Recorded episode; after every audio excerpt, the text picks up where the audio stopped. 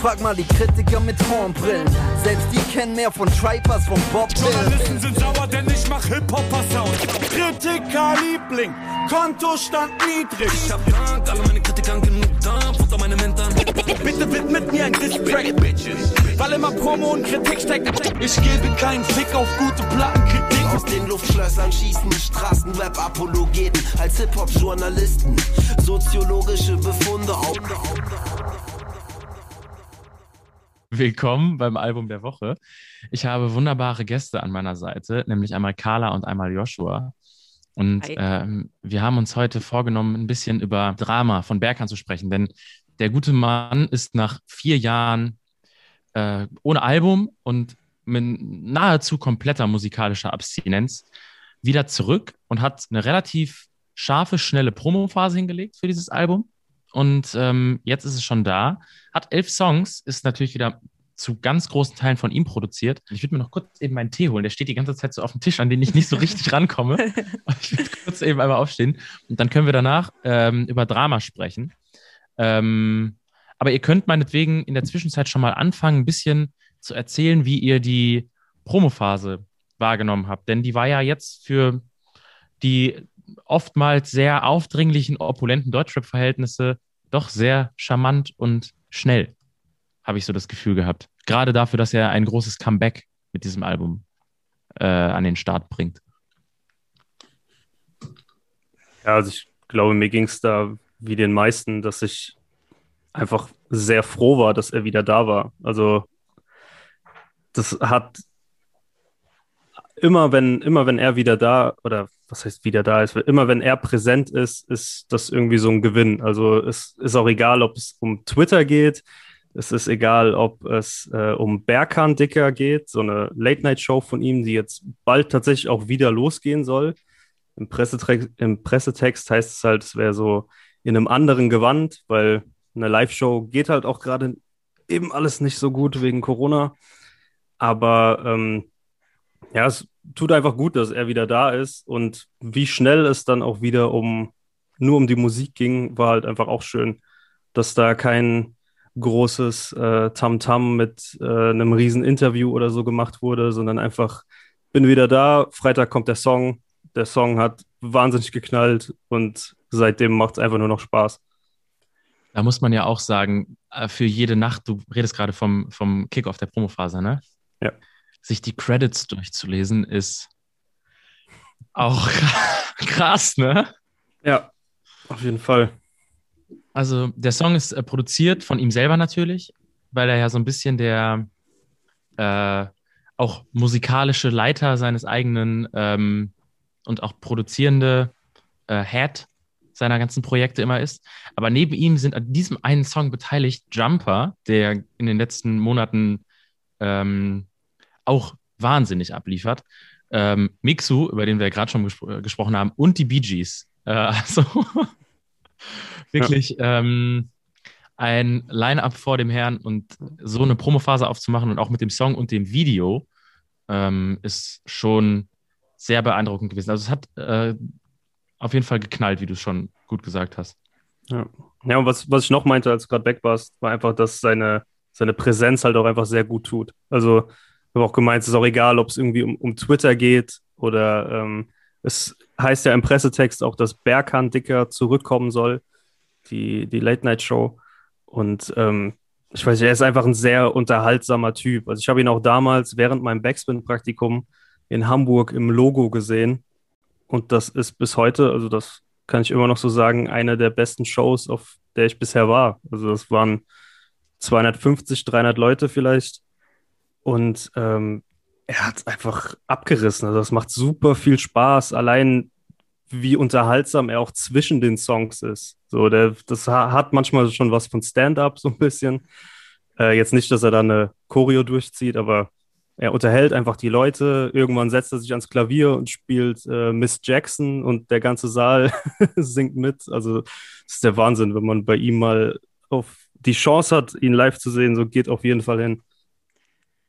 Ja, ich äh, wenn ich das so höre oder auch wenn ich mir seine Live-Videos anschaue, dann bin ich wirklich sehr traurig, dass ich ihn noch nie live gesehen habe. Und ich war sogar auf der Herbert Grönemeyer Tumult-Tour.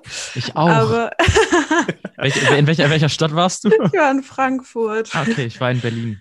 Und ähm, da war er aber nicht da. Und ich dachte so, ich, also den hätte ich ja niemals vergessen, wenn er da gewesen wäre. Und dann habe ich nochmal vorhin schnell nachgeguckt und habe halt gesehen, dass er ja in Frankfurt eben tatsächlich nicht dabei war. Also das ist mir irgendwie leider so knapp entgangen. Ähm, und generell für mich war das jetzt so ein bisschen so, auf einmal reden alle von Berkan und Berkan ist überall. Und ich hatte mhm. vorher gar nicht so den riesen Plan von dem. Also ich kannte halt die äh, Colors Show, also Bordeaux. Übrigens, ähm, na, so, so extra passend gekleidet. Und eben dann den Grönemeyer-Track. Aber ansonsten habe ich mich gar nicht so viel mit dem befasst. Aber es gab ja auch zu den Zeitpunkten dann nicht so viel, mit dem man sich hätte befassen können, außer das, was er bis dahin halt schon gemacht hat. Aber er war eben nicht so präsent, so dass man, also zumindest bin ich jetzt nicht dran geblieben, so nachdem ich äh, die Colors Show gesehen habe, auch wenn ich super gut fand. So. Ähm, und jetzt habe ich eher so, wie gesagt, er ist auf einmal voll omnipräsent, zumindest so in unserer Blase, vielleicht auch darüber hinaus. Ich hoffe auch darüber hinaus, aber ich kann es gerade nicht so einschätzen. Und ja, im Stammtisch hatten wir ihn ein paar Mal für Releases der Woche oder er war ja auch bei uns zu Gast äh, letzte Woche mit Filatov und das war einfach so Unterhaltung pur. Und da, also spätestens da war ich wirklich so, ich muss mich jetzt wirklich mehr mit dem beschäftigen, was einfach krass, was der einerseits für Musik macht und andererseits, was das halt für ein Charakter ist so. Und das dann noch beides zusammen, finde ich halt total spannend. Ja, es ist auch krass, wie er über die letzten sieben Jahre ungefähr, also seit seiner ersten EP, so einmal die komplette äh, A-Liga. Und wenn ich A-Liga sage, so dann meine ich A-Liga, der ähm, deutschen Rapper bei sich zu Gast hatte. Also er hatte Sido am Start, er hatte Materia in seiner Show zu Gast, KZ Bowser, die 257ers, Trettmann. Ähm, das ist ja einfach eine,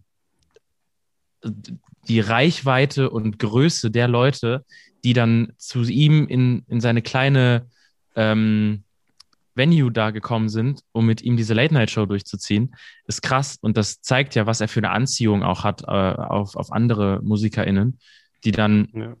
so ein bisschen für so einen Abend in seine Welt eintauchen und sich auch zu Sachen hinreißen lassen und so anderen Songvarianten oder was weiß ich, so ein bisschen, die man vielleicht sonst gar nicht bekommen hätte, weil das durch die Dynamik mit ihm entsteht. Und äh, ich glaube, das ist ein Grund, warum er so in dieser ähm, Musikbubble wirklich äh, so präsent ist und in dieser Tw Twitter-Musikbubble und äh, alles, was da drumherum passiert und auch viel in, in der Medienwelt, weil das ähm, einem erstmal so, ein, so, ein, so eine Tür öffnet, er als, als Künstler. Und es bleibt jetzt zu hoffen, dass das Ganze dadurch, dass es eben so viel, ähm, so viel Reichweite bekommt von anderen Leuten, die dem Ganzen eben äh, jetzt auch die, die Lorbeeren geben, dass es dadurch auch mehr Leute ähm, generell erreicht. Und damit wären wir eigentlich auch jetzt beim Album selbst angelangt, denn darum soll es ja eigentlich gehen, um das, äh, warum alle gerade so durchdrehen, nämlich um Drama und ähm, um die Geschichte, die so ein bisschen zu diesem Album hingeführt hat denn äh, wer sich die Interviews zu dem Album mit durchgelesen hat, der weiß, und auch wer das Album gehört hat, der weiß, dass es ähm, nicht mehr so ähm, viel, viel gut, wie man das von ihm auf den bisherigen Projekten kannte, die zwar auch immer mit Struggles und mit, ähm, mit einer gewissen Perspektivlosigkeit gespickt waren, aber bei denen immer mehr ähm, Optimismus mitgeschwungen hat, als zumindest auf einigen der ähm, neuen Songs. Denn der Grund dafür ist, dass Berkan sich ähm, von seiner langjährigen Freundin getrennt hat und dadurch ähm, dann in ein äh, ziemliches Loch gefallen ist, wie er es in Interviews erklärt, und das Ganze aufarbeitet mit eben Drama. Und ähm, da würde ich jetzt von euch am liebsten wissen, wie ihr denn dieses Album nach der Promophase, die ja aus ähm, hauptsächlich dem Jede Nacht, über den wir gerade schon gesprochen haben, und äh, kein Liebessong als Single-Auskopplung äh, bestanden und einer Live-Session zum Outro zu Ende. äh, wie ihr das Album dann, als es jetzt da war, am Freitag äh, gehört habt und was so eure Eindrücke sind. Ja, also ich muss, äh, was ich muss erstmal den Freitag revidieren. Also ich war in der glücklichen Position, dass ich äh, einen Stream geschickt bekommen habe und war dann, das war dann letzte Woche Montag und ähm, um es ganz klar zu sagen, ich habe alles stehen und liegen lassen, mir meine Kopfhörer geschnappt und äh, gehört und dann allen Leuten geschrieben, hey, das Berkan-Album ist so krass. Und dann äh, kam, kam nur zurück, ja, fick dich doch, wenn, weil ich es halt nicht weiterschicken konnte. Hat sich irgendwie niemand so richtig mit mir gefreut. Ähm, ja, aber ich, also ich war ähm, ja, nicht unbedingt überrascht, weil ich das schon auch erwartet habe, dass uns etwas anderes jetzt erwarten wird als zuvor. Also diese, diese Story oder dieses Charisma von ihm, das war halt irgendwann auch auserzählt. So, ich bin dieser super talentierte Typ, ich bin aber super broke und äh, irgendwie wird es aber doch noch was. Und äh, ich chill hier so in meiner Einzimmerbude und träume vom, vom großen Durchbruch, weil der kam ja dann, also der kam nicht so, wie er hätte kommen sollen, aber Berkan lebt, glaube ich, mittlerweile von seiner Musik. Ähm, Berkan hat äh, diesen Song mit Herbert Grönemeyer gemacht. Also es ist schon wirklich was passiert seitdem. Ich glaube nicht, dass er immer noch irgendwie so sich mit irgendwelchen Nebenjobs über Wasser halten muss.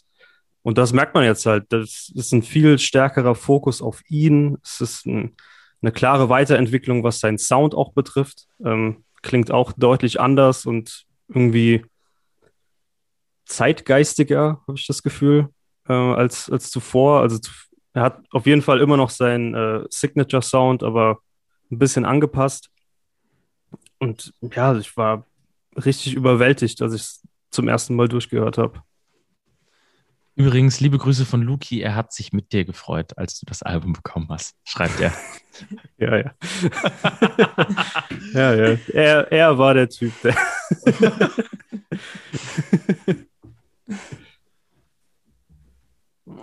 Du mit, dann, mit der Erwartungshaltung ähm, und mit dem Privileg, das vorher zu hören, ähm, hast natürlich dann nochmal eine andere Sicht, aber äh, ich gehe davon aus, dass Carla, du das am Freitag erst gehört hast, oder?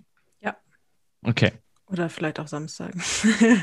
ähm, ja, und ich, also meine Erwartungshaltung war halt kaum vorhanden, weil ich mich, wie gesagt, halt gar nicht so tiefgründig mit ihm vorher befasst habe.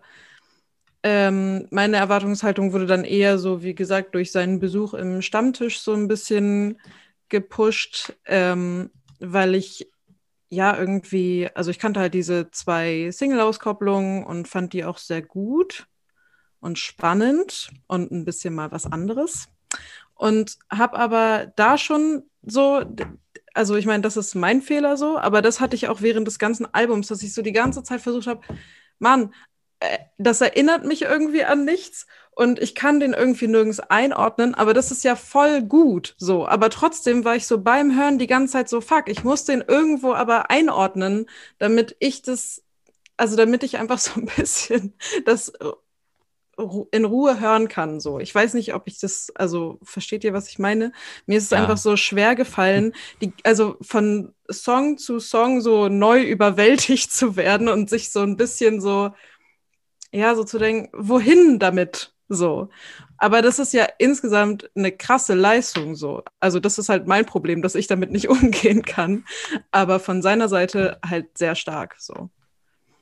Und ähm, das hat sich aber dann mit, also nach dem ersten Hören gelegt, als ich es dann eben mehrmals nochmal so im Hintergrund habe laufen lassen. So, dann konnte ich einfach sagen, okay, das ist halt Berkan so. Und so klingt der und jetzt weiß ich's. Ähm, es klingt auf jeden Fall auch sehr viel, das hast du ja gerade eben schon gesagt, äh, zeitgeistiger. Wenn man jetzt die, die äh, bisherigen Alben und EPs veröffentlicht, also es sind insgesamt bisher zwei Alben und ähm, zwei EPs gewesen, die er davor gemacht hat und die waren sehr äh, organisch produziert meistens. Und auf dem mhm. aktuellen Album ist es eben so, dass er sich äh, den ein oder anderen Produzenten oder das ein oder andere Produzententeam an die Seite geholt hat ähm, mit dabei sind nämlich die Bounce Brothers, die auch ja letzte Woche schon viel am Haiti-Album ähm, beteiligt waren, also im Moment gerade so ein bisschen die äh, Hot Records Woche für Woche äh, mitproduzieren.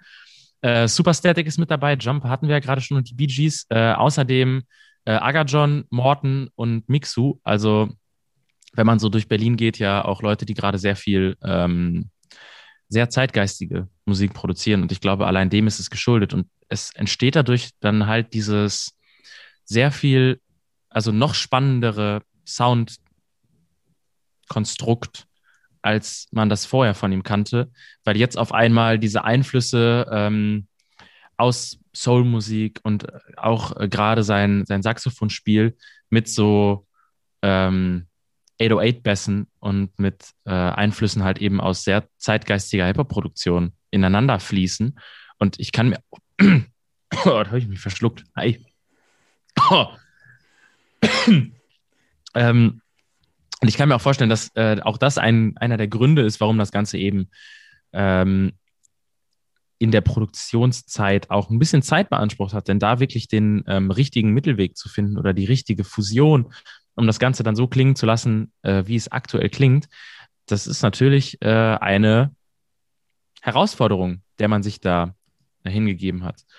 Und ich würde ganz gerne jetzt mit euch ein bisschen über die Highlights von euch auf diesem Album sprechen. Was sind so die Sachen, die euch am meisten begeistert haben? Warum?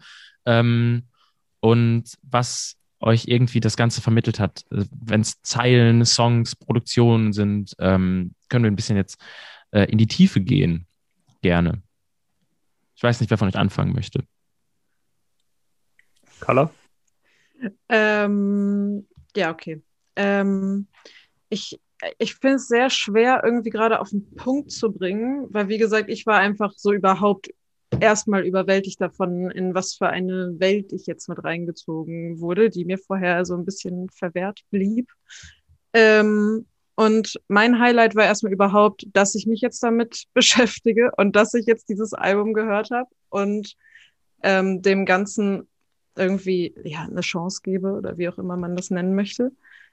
Und ähm, ja, ich, ich finde es halt mh, mm, einfach Wahnsinn, wie er halt schafft, so diese Themen zu nehmen, mit denen jeder ja mehr oder weniger, je nachdem, irgendwie relaten kann. Also ob das jetzt Liebeskummer ist, Trennungsschmerz oder Depressionen, ähm, Angstzustände, so Geschichten. Das verarbeitet er ja alles textlich und aber irgendwie mit einem Upbeat. Also ich finde das ganze Album trotzdem super hoffnungsvoll. Ähm, und also das kann ich halt immer noch nicht so ganz begreifen, so das ähm, zu kombinieren, wie das funktioniert, dass ich mir einen Track darüber anhöre, wie er halt so super orientierungslos und verzweifelt scheint und dann aber trotzdem so dieses, ähm, ja, aber alles wird schon gut und man geht auch mit diesem Gefühl raus, so, ja, wird schon alles gut so, du sagst es so irgendwie. Und das ähm, ist einfach so eine krasse Kunst. Also das war für mich auf jeden Fall, also das, was ich so richtig doll mitnehme. Aber so einzelne Highlights, ähm, ich, ich kann es wirklich richtig schwer irgendwie differenzieren, weil das ist für mich einfach so ein gesamtes Ding. Natürlich Highlights die, die äh, Saxophon-Solos. Äh, also ich bin total neidisch. Ich habe gelesen, dass er irgendwie so in der musikalischen Früherziehung irgendwie schon mit sechs oder so äh, Klavier und Saxophon gelernt hat und dann so autodidaktisch sich selbst noch Instrumente beigebracht hat und so ein ähm, Multi-Instrumentalist geworden ist.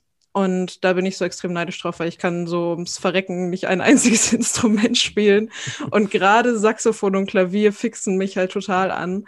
Und ich habe auch so eine Playlist bei Spotify, wo ich so alle meine liebsten so Saxophon-Hip-Hop-Tracks drin habe. Und da werden jetzt auf jeden Fall auch ein paar von drin landen. So. Also ja, soweit erstmal von mir. Also bei mir hat auf jeden Fall angefangen mit Jede Nacht. Also ich fand, das war auch, wenn man jetzt das Album als Gesamtes betrachtet, so die perfekte erste Single, weil es so der der große Banger des Albums ist und so eine wahnsinnige Energie einfach vermittelt. Ähm, auch ein Song, bei dem ich sagen muss, ich kann es nicht erwarten, den irgendwann auch mal live zu sehen. Ähm, aber dann muss ich sagen, hat es mir jetzt eigentlich seit Release äh, Das neue Video, äh, 1991, hat es mir, glaube ich, am meisten angetan. Das ich hätte ist, Geld drauf gesetzt, dass das dein Favorite ist sogar, muss ich sagen. ja, das ist halt, also. Ein bisschen ähm, haben wir unsere Geschmäcker mittlerweile raus. es, es ist, ähm, oder so, so verstehe ich es. Ich, verstehe es ein bisschen als Fortsetzung von ähm, Hollywood 36. Mhm. Äh, da gibt es auch im zweiten Part so ein, so ein kleines, äh, so eine kleine Referenz. Da sagt er, ob Hollywood oder 6-3, alles bleibt beim Alten. Also ich glaube, das war auch so gewollt, dass man das so versteht. Und es ist halt so ein bisschen so ein Crew-Representer und weil das Ding aber halt so geil ins Ohr geht, ähm, überhört man fast, wie, wie politisch das teilweise ist. Also da, da sind so ein paar einzelne Zeilen drin, die kann man mal überhören, aber wenn sie einem dann auffallen, dann können die einem auch mal richtig nachgehen. Also es, einmal ist es äh, Kritik an der Polizei, dann ist es die Erwähnung von äh, Ferhat Unvar, also einem der Opfer des äh, Anschlags in, in Hanau letztes Jahr. Und ähm, ja, das, das ist irgendwie so eine, so eine große Kunst. Also, es ist so ein bisschen, was Carla gesagt hat. Da, da sind so viele äh, Ambivalenzen drin, die am Ende so stimmig wirken, dass man sich, wenn man sich dann wirklich mal hinsetzt und damit auseinandersetzt, was man da gerade gehört hat, äh, irgendwie unglaublich erscheint, dass es so rund alles klingt. Ich habe mich äh, am Wochenende, als das Album rausgekommen ist, auch mit einem Freund darüber unterhalten, dass das Album jetzt da ist. Und der hat es ganz schön zusammengefasst damit, dass ähm, für ihn, und er war sehr skeptisch nach der Promophase ähm, und auch vorher nicht so in Touch mit Berghans Musik. Und der hat das Album gehört und war so, ja Mann, mega das krasse Album. Und äh, hat mir das begründet damit, dass er das Gefühl hat, dass er damit so einen der wenigen hat, der halt wirklich einfach komplett von der Leber weg ähm, so seine eigenen Dämonen in Musik verarbeitet auf dem Album und dabei so ähm, ehrlich ist, dass es das Album so, ähm, dass das der Grund ist, warum dieses Album so viel in Leuten auslöst, weil es eben nicht so wirklich kalkuliert wirkt, sondern assoziativ und so aus äh, Momenten gegriffen. Und das würde ich so unterschreiben. Und gerade äh, in 1991 mit eben den Zeilen, die du gerade schon ähm, angesprochen hast, da passiert das ja auf eine beeindruckende Art und Weise, weil der Song eigentlich ja sein, sein, äh, ja, sein Jetzt und sein Großwerden und sein Mindstate und seine Stadt so ein bisschen ähm, aufarbeitet und das Ganze auf eine sehr lockere Art und auf einmal wird es dann aber gedroppt und es wird kein riesiger Hehl daraus gemacht, jetzt politisch zu sein, sondern es ist eine Selbstverständlichkeit, da mhm. sich so zu positionieren. Und ähm, das hat so eine Coolness durch dieses ganze Album. Und das macht auch die Promophase aus. Und das macht auch ähm, sein, sein Auftreten in sozialen Netzwerken auf, aus. Das ist halt nicht ähm, so sehr inszenatorisch ist und sehr gewollt ist, sondern dass es einfach wirklich lässig und cool ist und dass die Musik das total widerspiegelt in Produktion, in der Art, wie er es singt, was immer so ein bisschen mehr, dann wird es theatralisch werden, aber er weiß ganz genau, wie er seine Stimme einsetzen muss. Und es ist ja. immer lässig dabei. Und es ist viel Stimmvolumen, aber es ist nie so aufdringlich äh, cheesy, sondern halt wirklich diese Lässigkeit, die er aus dem ähm, aus auch seinen Moderationen und seinem gesamten Charakter irgendwie mitbringt in die Musik. Und das finde ich ähm, an diesem Album krass. Und für mich funktioniert es am besten äh, in Stress, weil äh, ich auch diesen Dance-Beat total geil finde. Und mhm. äh, ich jetzt schon vor Augen habe, wie er dazu tanzt, wenn er das live macht. Weil man sich sicher sein kann, dass er dazu tanzen wird. Und wahrscheinlich auch nicht nur so auf der Bühne, sondern auch übers DJ-Pult oder so. Ähm, falls er die Show mit DJ spielt. Ich könnte mir auch vorstellen, je nachdem, wie es jetzt läuft, dass man sich auch mal ähm, den ein oder anderen Live-Musiker mehr an die Seite holt für dieses Album, was für mich total Sinn machen würde. Ähm, und ja, es ist ähm, krass. Und äh, was auch auf jeden Fall zu den, zu den Highlights zählt, ist ja das äh, zu Ende als Outro, das im Vorhinein schon veröffentlicht wurde und das ja auch sehr dadurch besticht, dass es eben genau diese äh, so aus so einem Moment gegriffene Ehrlichkeit ähm, krass ja. in sich hat. Und ähm, das sind so meine beiden Favorites, aber an und für sich ist es ein Album, das wahnsinnig gut als Album funktioniert. Auch was, was man nicht mehr so häufig bekommt. Elf Songs, die wirklich schön ineinander flowen, die einem ein gutes Hörerlebnis geben und die einfach wirklich ähm, wirken wie füreinander produziert. Und das, ähm, das macht das Ganze sehr, sehr gut. Definitiv. Ich habe nämlich auch noch überlegt, was, was ich denn so sagen könnte, wenn es jetzt um einen Song geht, der mir vielleicht nicht so gefallen hat oder so. Und das Problem ist halt, ich kann es jetzt gerade nicht so wirklich sagen. Es gibt Songs, bei denen ich jetzt gerade, also das nicht so die Go-To-Songs sind, wenn ich äh, das Album anmache. Aber ich kann mir halt wirklich vorstellen, dass das so ist, wie das bei, bei Trettmann zum Beispiel auch war oder so, dass über die nächsten Monate hinweg ich jeden Song irgendwann mal als meinen Favorite äh, ansehen könnte. Also das, das haben ja so Alben an sich, wenn man die rauf und runter hört, dann entdeckt man irgendwie immer noch irgendwie dann Track 7 nochmal für sich und äh, drei Wochen später ist es ein anderer, den man äh, permanent anmachen will. Und hier war es dann auch noch so, dass, also ich glaube, der nächste bei mir wird auf jeden Fall Herz.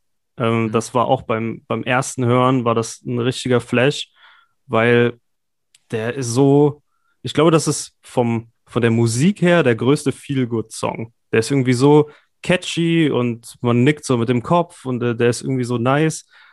Aber der Inhalt, also das ist, glaube ich, der, der kryptischste Song des Albums. Es geht darum, dass er seinen besten Freund tötet.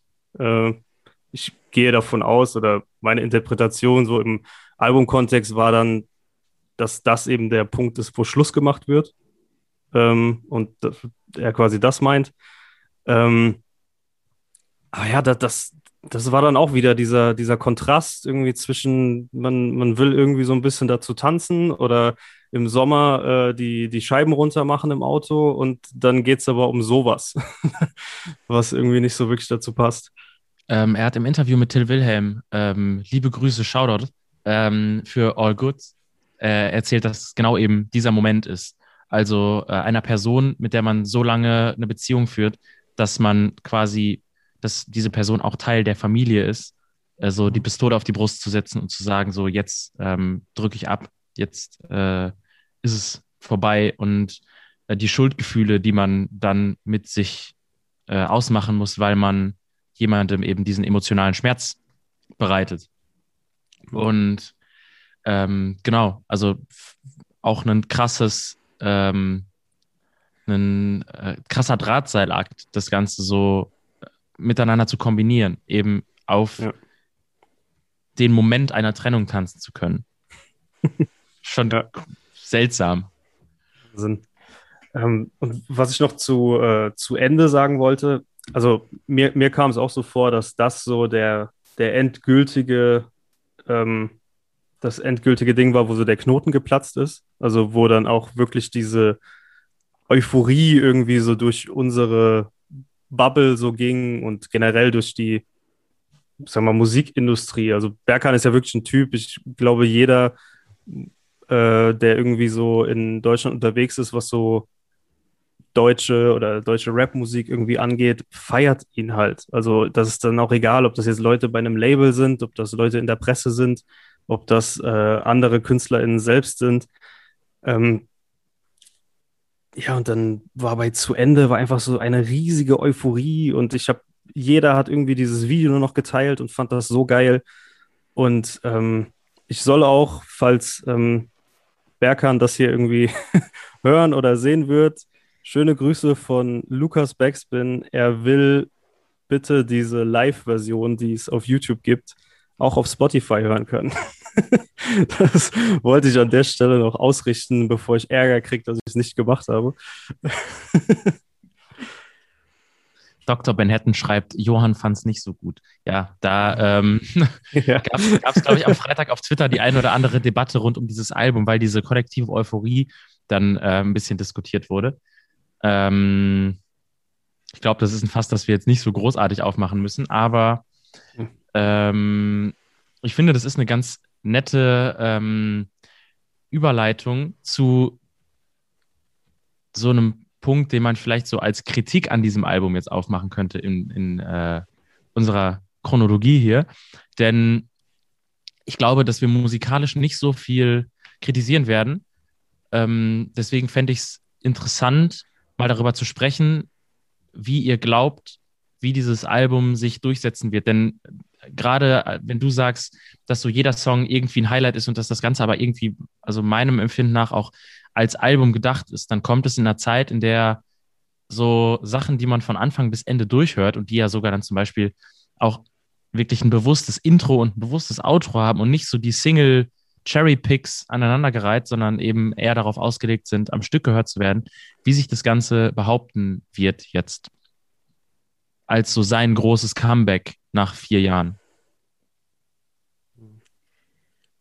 Mm, also für mich persönlich wird es, glaube ich, ein ziemlich nachhaltiges Album sein und ich muss es auch einfach noch viel, viel öfter hören, um alles so zu begreifen und auch, ähm, wie Josh gerade schon gesagt hat, so, ich werde auch jede Woche einen neuen Lieblingssong haben, so. Also jetzt habe ich gerade am allermeisten tatsächlich Hades gehört, über den wir jetzt auch irgendwie noch gar nichts gesagt haben. Dann sprechen aber, wir über Hades gerne.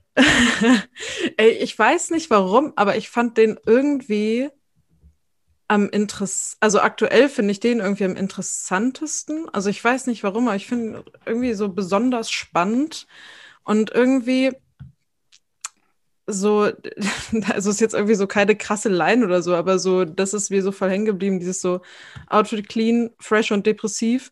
Also mhm. so, ja.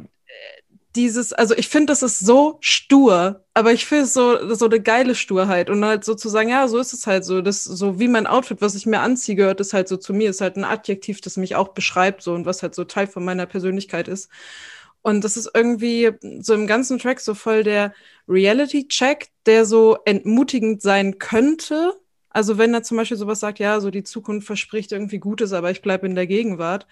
Also dass er sich da so eine Stärke draus gewinnt aus dieser Zeit, die er jetzt überstanden hat oder wo er noch dabei ist, die zu überstehen. Und ähm, ja, damit irgendwie so auf eine Art auch seinen Frieden gefunden hat keine Ahnung, irgendwie, also deswegen finde ich ihn so spannend, weil ich habe noch nicht so richtig rausgehört, was genau seine, seine Botschaft ist bei diesem Track. Ähm, mhm. aber ja, und, und der ist halt auch so ein bisschen, also diese Stärke wird auch nochmal deutlich in so, so, also der ist auch so ein bisschen, hat auch Ansagen, also wie zum Beispiel dieses Gebt keinen Fick, klarer Blick, so wie nie, sag ihr wollt Krieg, alles klar, lasst uns spielen, so. Also ich weiß nicht, ob ich die, ob ich das auf anderen Tracks einfach nicht so wahrgenommen habe, aber ich fand das so schon mehr mh, mm, ja, ansagemäßig als alles, was ich sonst zugehört habe. Deswegen fand ich es irgendwie spannend. Ich weiß nicht. Und dann noch so dieser so bisschen Trap-mäßige Einschlag am Ende.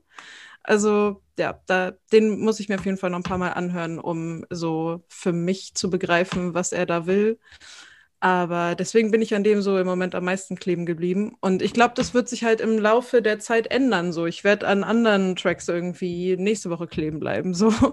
Und ich freue mich da schon drauf. Aber deine Frage war ja auch so, wie das so heute funktionieren wird. Wir können aber auch noch ein bisschen über Hades sprechen, weil ich so. ähm, auch noch ein paar Gedanken dazu habe, weil das ja auch irgendwie was ist, was Berkan ähm, durch sein Auftreten immer schon so ein bisschen auf, ausgemacht hat. Josh hat es ja gerade eben auch schon einmal so angesprochen, dieses ähm, ist zwar gerade scheiße, aber wird schon. Und vorher war es halt dieses, ich bin krass talentiert, aber kommt, trotz, äh, kommt trotzdem keine Kohle mit rein. Und jetzt ist es halt, ähm, mir geht's scheiße, aber habe ich mich halt mit abgefunden und wird trotzdem schon. Und das halt dieses, ähm, diese etwas, ja, so zynische, äh, dieser zynische Optimismus äh, auf diesem Album ein bisschen, also das zum Optimismus ein bisschen zynisch gekommen ist gegenüber dem äh, Umgang mit der eigenen Zukunft, dadurch, dass man jetzt eben äh, die Tiefs so erlebt hat, wie man sie erlebt hat und vielleicht vorher noch nicht in der Intensität ähm, durchleben musste. Und äh, dass das vielleicht auch ein Grund dafür ist, dass der Humor auf dem Album sich im Vergleich zu den Vorgängern ein bisschen äh, verändert hat. Weil es ist immer noch sehr humorvoll, aber es ist ein bisschen ähm, abgefuckter humorvoll. Ja, so man, man, merkt auf jeden Fall, dass, und, und das freut mich auch, er, er weiß auf jeden Fall trotz allem trotz all der Scheiße, die er vielleicht durchgemacht hat oder so, er hat nie oder er scheint nie den Glauben daran zu verlieren, was er kann und scheint sich dem auch bewusst zu sein und ähm, hat dann in, in jeder äh, Situation trotzdem noch äh, die Eier sozusagen, ja, aber wenn dann mein Album kommt, so, dann, dann wartet mal ab, was ich, was ich dann abliefern werde. Und was bei Hades halt noch spannend ist, ich, ich glaube, was das auch so ein bisschen ausmacht, ist dieses Bild von Olymp und Hades, weil das so diese äh, Ambivalenz, über die wir jetzt schon läng länger irgendwie sprechen, ja einfach so versinnbildlicht. Also Hades ist, ich meine, Gott der Unterwelt mhm. und Olymp ist dann eigentlich das Gegenteil, oder? Olymp ist Olymp doch dieser ist, äh, Himmel, kein wo Gott, die so sondern sind, das oder? ist genau, also der, Sie, ja. Wo die griechischen Götter zusammen leben. Ja. Au- Genau, das, deswegen, also das ist ja dann auch quasi ein, ein Bild, was er geschaffen hat für diesen Kontrast, um das so auf den Punkt zu bringen. Und ich glaube, deswegen ist das irgendwie so ein, so ein Schlüsseltrack dann auch hier auf dem Album. stimmt eigentlich, ja. Also gut, dass wir nochmal auf den zu sprechen gekommen sind. Ähm, das Germanistikstudium doch gelohnt. Ich habe es euch allen gesagt. Ich weiß gar nicht, ob es auch so großartig Sinn macht, diese, diese Frage nach dem, ob, ähm, ob, es, ob es ein Album jetzt als Comeback so sehr bringt, äh, für ihn, um die Reichweite zu, zu erlangen, noch aufzumachen ist. Weil ähm, am Ende ist es, glaube ich, das, was irgendwie jetzt dem, was er zu sagen hatte, am gerechtesten geworden ist. So in dem Format. Es hätte wahrscheinlich nicht funktioniert in der Single Collection. Ja, und, und wir müssen halt auch einfach ehrlich sein. Also, Berkan hat leider, also ich, ich würde es ihm wünschen. So, ich sehe Berkan eigentlich äh, auf, einer, auf einer riesigen Bühne. Ich sehe Berkan auch mit vielen Fernsehauftritten und ich, weil er hat das ja, er hat ja dieses Charisma. Berkan könnte das, wo man im Fernsehen jetzt gerade äh, Nico Santos überall sieht, so als Ja. musikalischer Gast oder so. Und das ist ja auch so ein, so ein äh, Multitalent, der ja auch Entertainer ist, der äh, aus dem Ärmel schüttelt, mal so ein Michael Jackson zu singen im Fernsehen oder so. Und das sind alles so Sachen, die könnte Berkan halt auch, aber irgendwie wird das nicht so gesehen oder er hat diese Möglichkeiten irgendwie nicht von, vielleicht auch von Labelseite, vielleicht müsste da irgendwie was passieren, dass er mal so einen richtig fetten Deal kriegt von Leuten, die ihn dann da vermitteln. Ich weiß nicht so ganz, woran es liegt, aber er ist halt auf jeden Fall jemand und so Leute gibt es halt immer wieder. Jeder, der mit diesem Geschäft irgendwie zu tun hat, findet das gut, was er macht. Und schaut da drauf und sagt, ey, so müsste man es eigentlich machen. So, so ein Album würde ich auch gerne machen.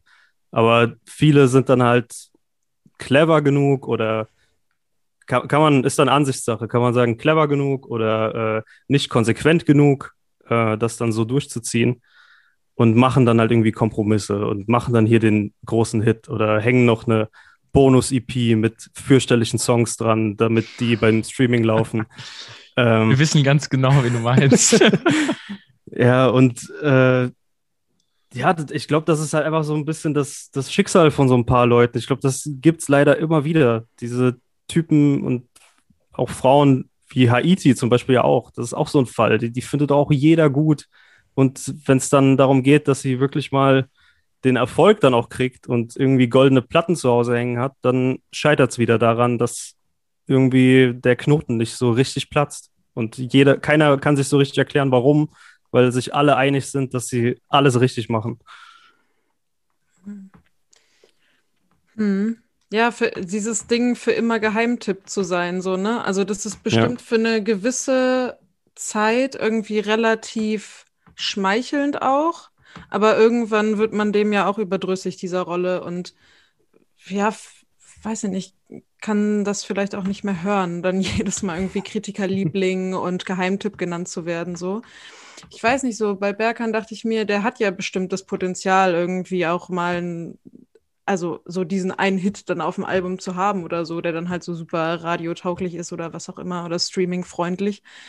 Aber also ja, vielleicht glaube ich ihm auch einfach, wie er es in seinen Texten sagt, so dass es ihm eben auf die Musik ankommt. So, ich meine, das sagen viele in ihren Texten, aber irgendwie ne, kann man es ihm ja nochmal anders abnehmen. So. Also ich weiß nicht, ich glaube, er hat wahrscheinlich auch gar nicht unbedingt diesen Anspruch. Also er möchte halt so, dass so dieses Werk, was er geschaffen hat, so die Aufmerksamkeit bekommt, die vielleicht sonst so ein Radiotrack bekommen würde.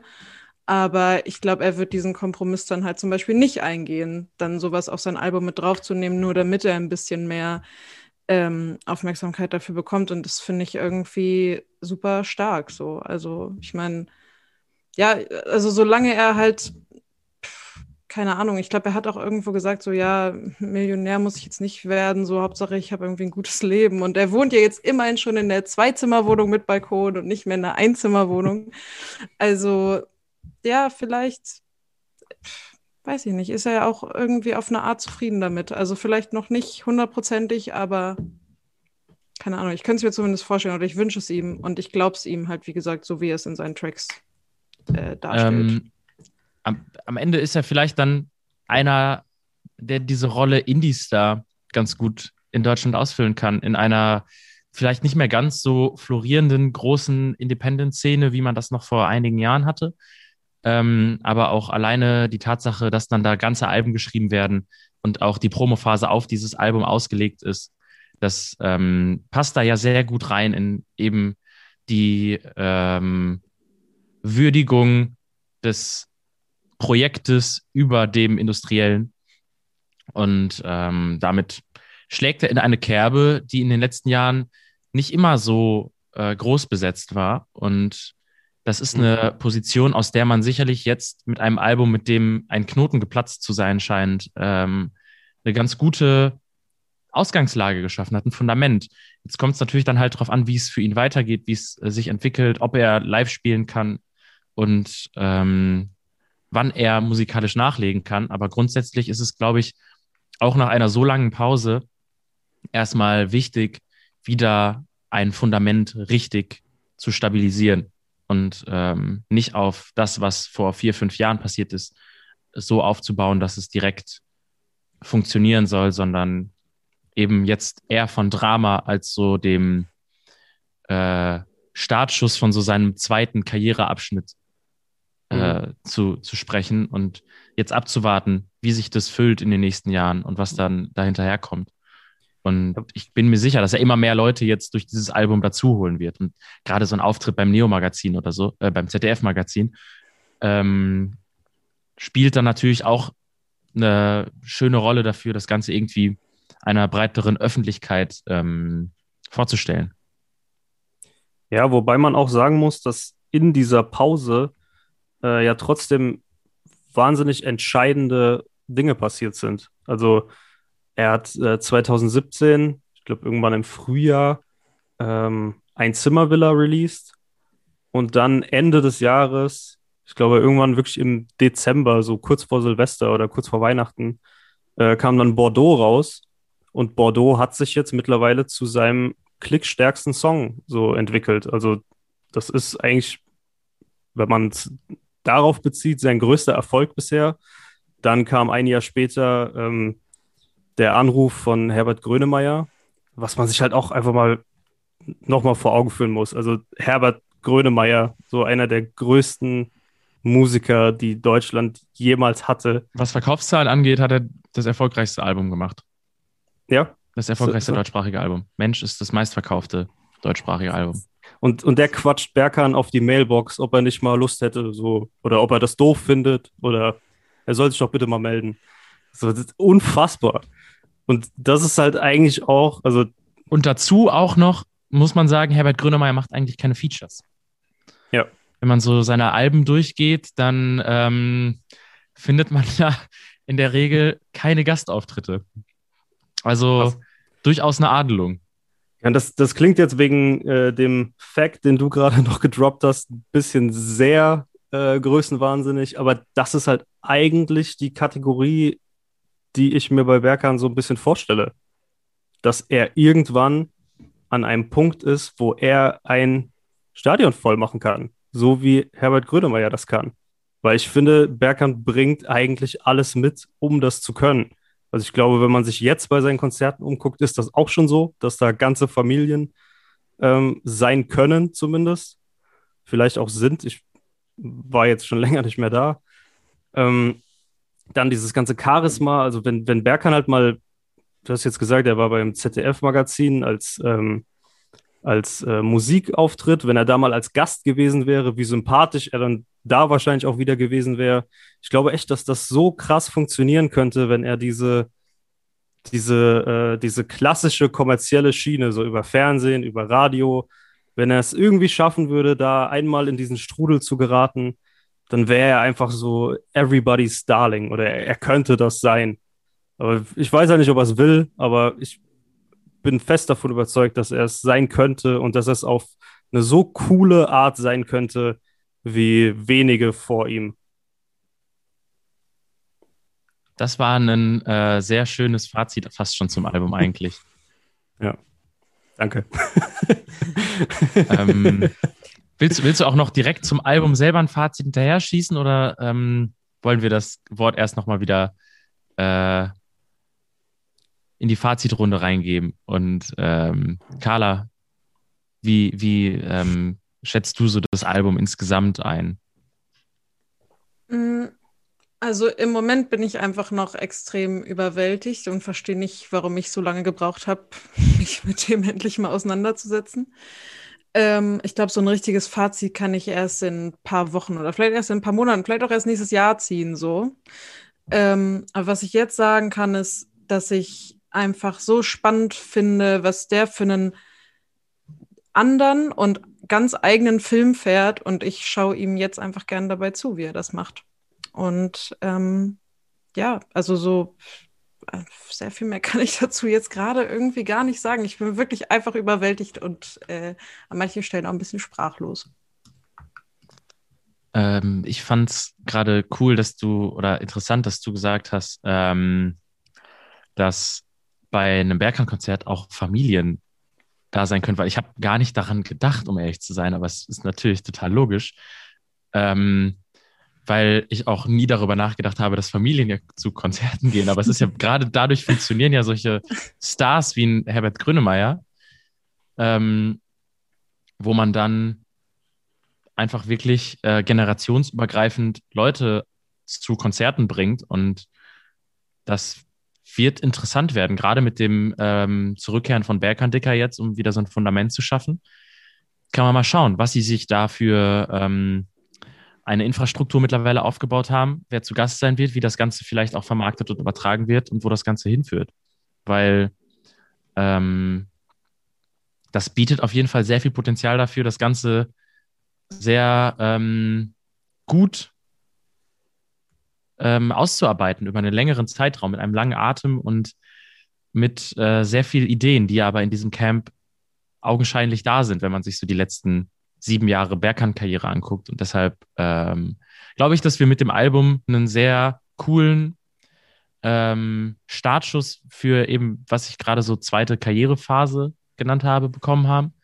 Und dass ab jetzt so ein bisschen darauf aufgebaut wird. Und wenn man so ein bisschen davon ausgeht, was da jetzt schon passiert, dann freue ich mich richtig auf die nächsten zwei, drei, vier, fünf Jahre, die da bei ihm äh, anstehen. Weil es in Deutschland dann doch irgendwie ähm, absolut unique ist, was er da gerade macht. Und ich glaube auch, dass er noch dann vielleicht irgendwann es schafft, diesen krassen Hit zu schreiben, den es dann vielleicht noch braucht, ob es äh, aktuell die ähm, Radio-Hits sind, die ihn dann groß machen oder vielleicht doch eher der Streaming-Hit oder ob man beides landen muss, das wird so ein bisschen die Entwicklung ähm, in Konsum und Vermarktung zeigen und ob er da vielleicht einfach mit seinem Kunstentwurf in, einen, in eine schlechte Zeit fällt. Das könnte auch so ein bisschen ihm äh, und seinem bisherigen Erfolg im Weg gestanden haben. Aber äh, ich kann mir vorstellen, dass wenn man konsequent genug bleibt und da weitermacht, so wie er es jetzt macht, dass das sehr spannend wird in den nächsten Jahren. Und ähm, dementsprechend krasses Album. Shoutout Berkan. Ähm, any last words? Bevor wir uns verabschieden für heute Abend? Ja, ich glaube, wir sprechen uns dann über das Album erst im Dezember wieder, wenn es um die Alben des Jahres geht. ich glaube, jetzt haben wir genug gesagt. Ja, es wurde sehr Shoutout viel gelobt. auf jeden Fall. sehr viel gelobt diese Woche. Letzte Woche auch schon. Es wird äh, der, es wird der Backspin Lobe Podcast ab jetzt. ähm, wir suchen uns nur noch die Pillen raus. Aber es ist krass, dieses Jahr kommen auch einfach wirklich sehr viele gute Alben raus bisher. Ist aber auch sehr viel aus dem letzten Jahr halt weiter verschoben worden. Ne? Das muss man dann ja auch äh, noch sehen. Und nächste Woche sprechen wir dann über Hafti. Also es geht weiter. Die ähm, Streak an Riesennamen und krassen Alben, die wirklich Alben produzieren, reißen nicht ab im Moment gerade. Und deshalb freue ich mich drauf. Äh, nächste Woche sind wir wieder hier um 21 Uhr am Montag auf Twitch, sprechen über das schwarze Album von Haftbefehl. Das erscheint nämlich diesen Freitag ähm, nach einer sehr langen und krassen Promophase, tollen Interviews und ähm, interessanten Singles. Deswegen freue ich mich auch da sehr aufs Album. Ich weiß nicht, hat einer von euch Lust dabei zu sein? Ich habe es noch nicht bisher gefragt, aber vielleicht, wenn die Zeit da ist. Ja, gibt Schlimmeres als ein Hafti-Album äh, eine Stunde zu loben. ja. Mal abwarten. Noch haben wir es nicht gehört. Also ich zumindest nicht. Ich weiß nicht, ob ihr es schon ja. gehört habt. Nee. Ähm, kann ja auch sein, dass ähm, auch der Mann sich mal vergreift. Wir warten ab. Ich bin auf jeden Fall sehr gespannt auf die Donnerstagnacht. Und äh, ich bin mir sicher, dass das äh, so sehr viele geschlossen aus unserer Redaktion, allen voran Kuba Backspin, um 23.59 Uhr hektisch aktualisierend anhören werden. ähm, eigentlich muss ich das mit Kuba nächste Woche machen. Ja, ich, ich wollte gerade sagen, ja. er ist so prädestiniert dafür, der, das musst du machen. Okay, dann sehen wir uns vielleicht nächste Woche mit Kuba hier in seiner ersten ähm, Album der Woche Ausgabe. Und da kannst du dann auch dein Mikro ausmachen. Einfach. Ja, genau. ich werde werd einfach, werd einfach so ihm so einen Fragenkatalog hier so hinhalten mit fünf Fragen auf so einem DIN A4-Zettel und dann lehne ich mich zurück und koche mir Tee oder so. Ähm, auf jeden Fall euch beiden vielen Dank, ähm, dass ihr euch die Zeit genommen habt, um ein bisschen über dieses Album zu sprechen. Sehr gerne. Und ähm, ja, bis bald. Danke an alle, die zugeschaut haben. Danke an alle, die ein bisschen im äh, Chat mitgeschrieben haben. Und ähm, wir sehen uns nächste Woche wieder. Bis dahin, ähm, bye bye. Ciao.